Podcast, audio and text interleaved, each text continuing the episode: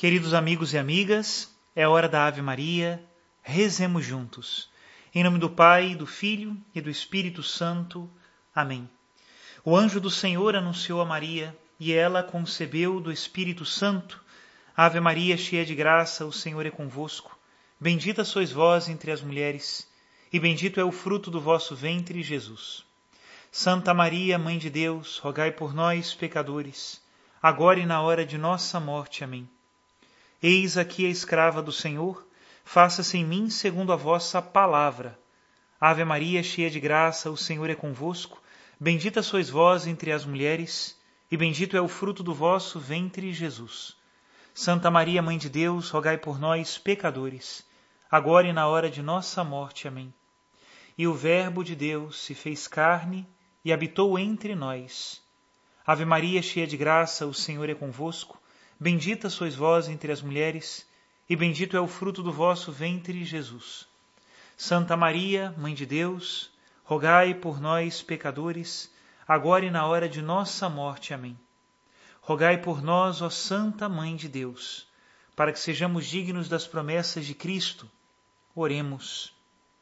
Infundi, Senhor, em nossas almas a vossa graça, nós o suplicamos, para que nós que conhecemos pelo anúncio do anjo, a encarnação de Jesus Cristo, vosso Filho e nosso Senhor, cheguemos por sua paixão e morte de cruz, à glória da ressurreição da carne, pelo mesmo Cristo nosso Senhor.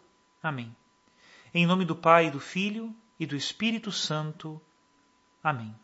Queridos irmãos e irmãs, vamos escutar a homilia do 29 domingo do tempo comum, domingo passado, que ela seja de utilidade para todos que a palavra de Deus não deixe de ecoar nos nossos ouvidos e corações. E escutemos. Meus queridos irmãos e irmãs, primeiro versículo que nós lemos hoje na liturgia da palavra nos diz assim: O Senhor quis macerá-lo com sofrimentos. Eu sei que a homilia não é um lugar de aula de teologia nem de Bíblia, mas eu acho que vale a pena nós entendermos um pouco essa palavra no meio da Sagrada Escritura. Nós estamos lendo o livro do profeta Isaías. E o profeta Isaías não é simplesmente um profeta que escreveu durante um tempo, iniciando inclusive lá no tempo do reinado dos reis de Israel, mas Isaías se transformou numa escola profética, tanto assim que existem oráculos que acompanham períodos muito distantes do povo de Israel. E a parte final distantes do tempo, né, do povo, né? E a parte final deste livro, que é justamente o que nós estamos lendo hoje, foi do período em que o pessoal, o povo de Israel, estava preso na Babilônia, escravo do rei da Babilônia.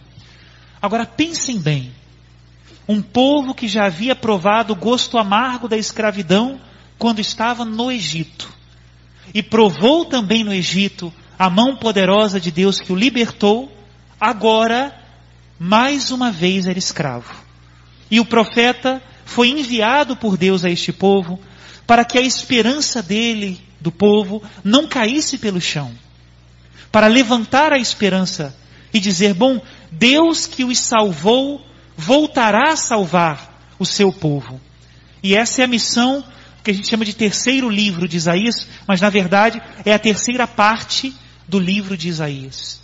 Agora, no meio desse livro, chamado Livro da Consolação de Israel, aparecem uns poemas que a gente não sabe muito bem por que, que aparecem aqui. São chamados os poemas do servo sofredor. E é isso. Quem é este servo? Ninguém sabe. Ninguém sabe se é o mesmo profeta que escreveu, se é um líder daquela época que levaria o povo de volta à terra prometida, libertado da Babilônia. Não sabe nem mesmo se é um personagem que quer falar do povo em conjunto, ninguém sabe. É um personagem muito misterioso, o servo sofredor. E qual é a missão deste servo sofredor? Que nós lemos aqui uma parte do poema na primeira leitura. A missão dele é sofrer. Deus macerou ele com o sofrimento. Mas não por isso simplesmente. Do sofrimento deste servo sofredor, viria a libertação, a luz da sabedoria, O povo que estava pesado não tanto pelo julgo do cativeiro, mas pelo julgo dos seus pecados, seria poupado e perdoado pela missão deste servo sofredor. Tem um versículo de outra parte do poema que é muito conhecido. Ele levou sobre si as nossas enfermidades. O pecado que pesava sobre nós caiu sobre ele. Foi visto como um miserável, alguém de quem nós viramos o rosto. Nós sempre lemos isso na Semana Santa, né? E esse servo é misterioso. Quando nós colocamos essa palavra em oração diante de Deus, eu penso que a primeira pergunta que deve vir ao nosso coração é: acaso serei eu este servo? Nós precisamos nos perguntar: o que, que Deus está querendo dizer para mim com o servo sofredor hoje? E nós não somos capazes disso, nós sabemos que não. É muito interessante como tudo, de alguma maneira, precisa de algo mais humilde que o sustente. Por mais alto que seja o edifício, por mais bela que seja a obra arquitetônica, o palácio, a catedral, que seja, sempre precisará de alicerces humildes. Algo para que seja levantado precisa de uma parte da obra que fique escondida. Quem já trabalhou aqui em obra, já construiu, sabe disso. Talvez uma das partes mais desesperadoras de uma obra é o dinheiro que você enterra nos alicerces dela. O buraco que tem que fazer, a ferragem que tem que colocar, o cimento, ninguém nunca mais vai ver aquilo. Mas se o alicerce não está bem colocado, toda a obra cai. Essa é a missão do servo sofredor. Nós não somos capazes de entrar nessa escola, pelo menos não do jeito do servo, porque o servo não é só para um povo ou para um grupo de pessoas, não. A missão do servo é a missão de ser um alicerce universal. O calço universal. A pedra angular que sustenta todo o edifício. E é claro, os teólogos ficam discutindo quem era esse servo na época em que os poemas foram escritos. Mas todo mundo sabe a quem esse servo apontava. O servo sofredor de Isaías é uma profecia para aquele que na cruz tomou sobre si os nossos pecados. É muito interessante esse drama, né? Precisamos de um Salvador. Precisamos de alguém que seja o alicerce. Eu não sou capaz de ser o alicerce. Nenhum de nós, ninguém na humanidade é capaz. Mas houve um, enviado por Deus, que não era simplesmente um homem, mas era o Filho de Deus, o Verbo de Deus. E ele veio para ser o nosso alicerce. É interessante uma passagem do livro do Apocalipse, que fala justamente desse drama, né? O Apocalipse é como um resumo de toda a história da salvação. E ele diz assim no capítulo 5: Vi na mão direita daquele que estava sentado no trono um livro, um rolo escrito por dentro e por fora, lacrado com sete selos. Vi então um anjo forte que proclamava em alta voz: Quem é digno de romper os selos e abrir o livro? Ninguém. No céu, nem na terra, nem debaixo da terra, era digno de abrir ou de olhar o livro. Eu chorava muito, porque ninguém fora considerado digno de abrir ou de olhar o livro. Olha isso. Esse é o nosso drama. Quem é o Salvador, né? Um ancião se aproximou e me disse: Não chores. Vê, o leão da tribo de Judá, o rebento de Davi, saiu vencedor. Ele pode romper os selos e abrir o livro. Precisamos entender qual é o lugar de Jesus. Porque senão, como é que nós vamos entender qual é o nosso lugar? Diz a segunda leitura, com efeito, temos um sumo sacerdote capaz de se compadecer das nossas fraquezas. Esse é o lugar de Jesus. Meus irmãos, por isso nós louvamos o Senhor, pelo seu sacrifício redentor? É isso que nós viemos aqui participar no altar do sacrifício do Senhor? Continua a segunda leitura. Aproximemo-nos então com toda a confiança do trono da graça, para conseguirmos misericórdia e alcançarmos a graça de um auxílio no momento oportuno. Eu me lembro de um diretor espiritual que dizia sempre para mim: Meu filho, aguenta firme a cruz, mas quando ela estiver pesada, deixa nos ombros de Cristo, porque Ele tem ombros fortes. Olha que lindo, né? Quando eu entrei no seminário em 2003, se eu me lembro, a primeira pregação que Dom Alano, que era nosso bispo na época, fez para nós seminaristas, naquele ano, seminário Rosa Mística, que nem existe mais, a tragédia derrubou o prédio, a tragédia de Nova Friburgo, né? E eu me lembro perfeitamente, ele estava no altar, saiu do ambão, foi para dentro do altar, assim, para perto do altar, e ele batia, assim, com um anel, né? No altar, eu lembro do som, o altar de madeira, ele dizia, é aqui que vocês vão fazer o sacerdócio de vocês.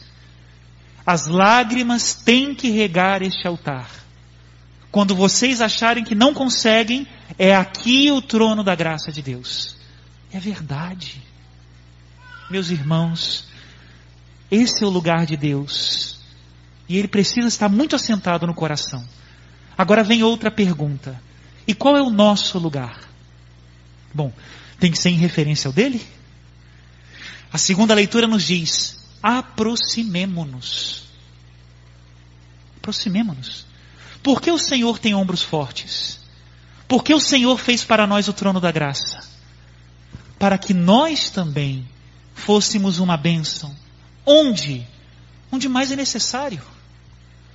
As pessoas perguntam, mas aonde eu preciso servir? O Evangelho mata a charada, né? Nós precisamos servir, porque o Filho do Homem veio para servir. Onde, Padre? Onde eu devo servir? A resposta geral é: onde é necessário.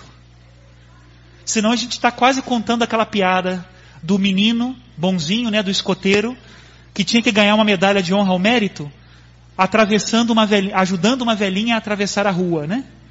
E aí ele é muito espertinho, falou, bom, é fácil, tem uma velhinha na, na calçada, né? Chegou lá e quase que obrigou a velhinha a atravessar a rua para ganhar a medalha, né? Em vez de ele esperar alguém que precisasse atravessar a rua, ele obrigou ela a atravessar a rua. Né? Às vezes nós somos assim quando queremos servir. Eu quero torcer a realidade para servir aonde eu gostaria de servir. Não é isso não, meus irmãos. Nós precisamos servir onde a necessidade nos mostra que é necessário. Onde a realidade, melhor dizendo, nos mostra que é necessário é ali. Não tem outro. Mas nós é assim. Qual é o nosso lugar? Nós estamos, estamos sempre querendo desviar, né?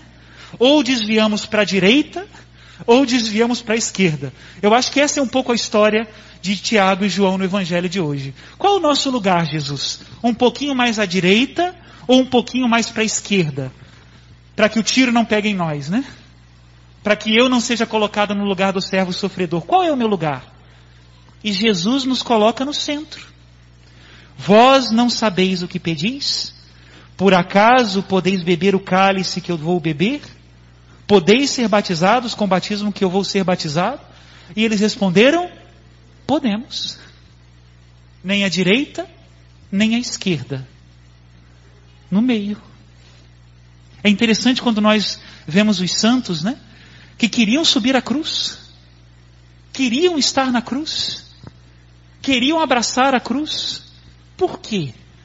Porque ali é o lugar mais próximo.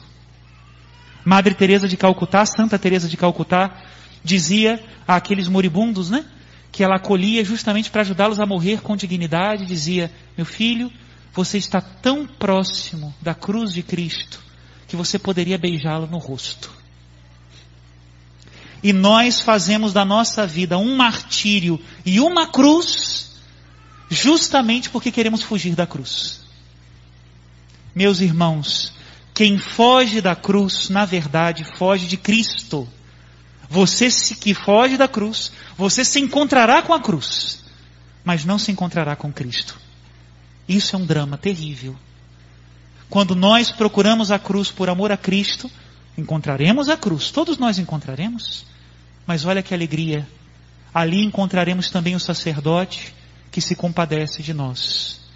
E a cruz que parecia um absurdo se torna para nós em trono da graça. Trono da graça. onde podemos alcançar misericórdia. Falta em nós muitas vezes isso, né? Entender que unindo-nos à cruz, nós espiamos os nossos pecados, nos purificamos encontramos misericórdia. Vós sabeis que os chefes das nações as oprimem e os grandes as tiranizam, mas entre vós não deve ser assim. Quem quiser ser grande, seja vosso servo, e quem quiser ser o primeiro, seja o escravo de todos. Porque o filho do homem não veio para ser servido, mas para servir e dar a sua vida em resgate de muitos. Talvez o seu lugar seja justamente esse alicerce escondido, né? Todo mundo quer estar no palco hoje em dia, quer estar nas telas, nas lives, se ser aplaudido, ganhar likes.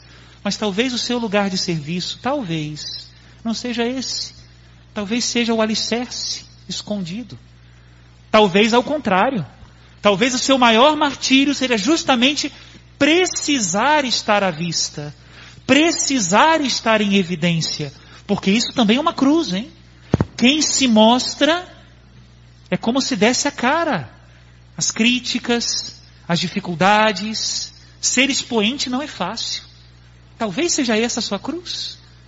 Mas com qual espírito? Com o espírito do servo, que se une ao altar de Cristo para a salvação do mundo.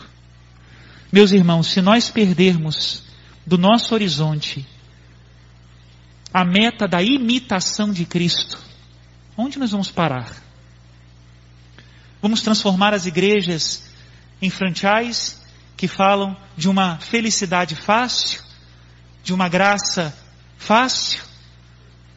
Ou vamos continuar com a graça de Deus caminhando atrás de Jesus? Que o Senhor nos convença dessa grande verdade, que a bem-aventurada Virgem interceda por nós. Louvado seja nosso Senhor Jesus Cristo. Sempre seja louvado.